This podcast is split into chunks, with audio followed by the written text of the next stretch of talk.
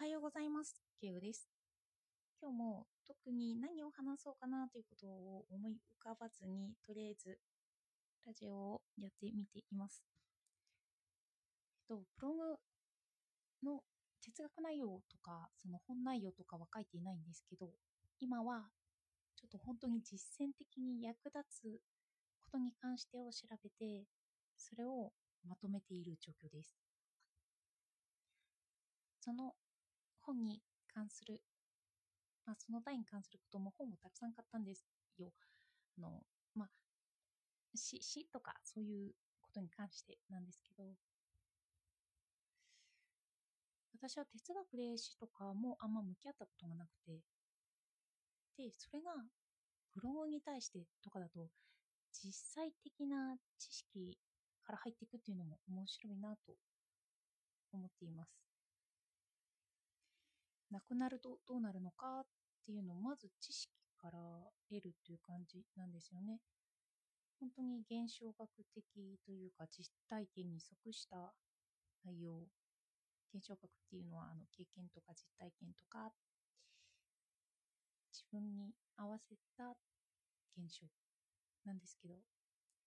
それを哲学的に見ていくということですよね。なんか、どんどんそういうシーンに関して調べていくと、あ、最近のニュースはこういうことなんだとか、本当いろんな具体例があって、やっぱ調べていけば調べていくほど興味が湧くなというのを感じました。はじめそういう記事に関して、なんか知識がなくて、で、そこからどう書くのかって言ったときに、不安しかなかったんですけど、だんだん調べていくと、あ、これもちょっと書きたいな、書きたいな、みたいな感じで。ただ、そこからどんどんかけ離れていくと、それはそれでいけないんだろうなっていうふうには思います。ある一定の形があって、でその形からはみ出さない範囲で、人の需要とか人の要求に応えていく感じのブログを作り上げる。そういうの、そういう人に役立つ、直接的に役立つブログというのを作ったことがなかったなというのを今改めて感じています。私の今までの記事はどこか手を抜いているんですよね。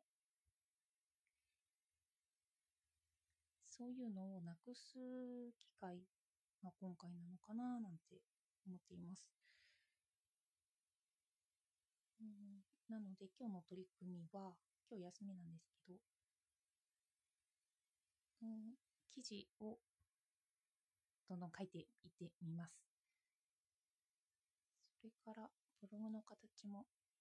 作られればいいなと思って、この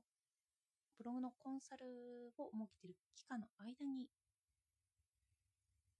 疑問、わからないことをたくさん取り立たして、それを聞けるような感じに仕上げていこうかなと思っています。わからないことだらけなんですけど、それが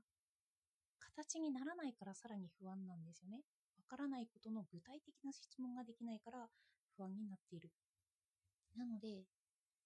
その不安を具体的な形にしようかなと思っています。では、今日もお聴きいただいてありがとうございました。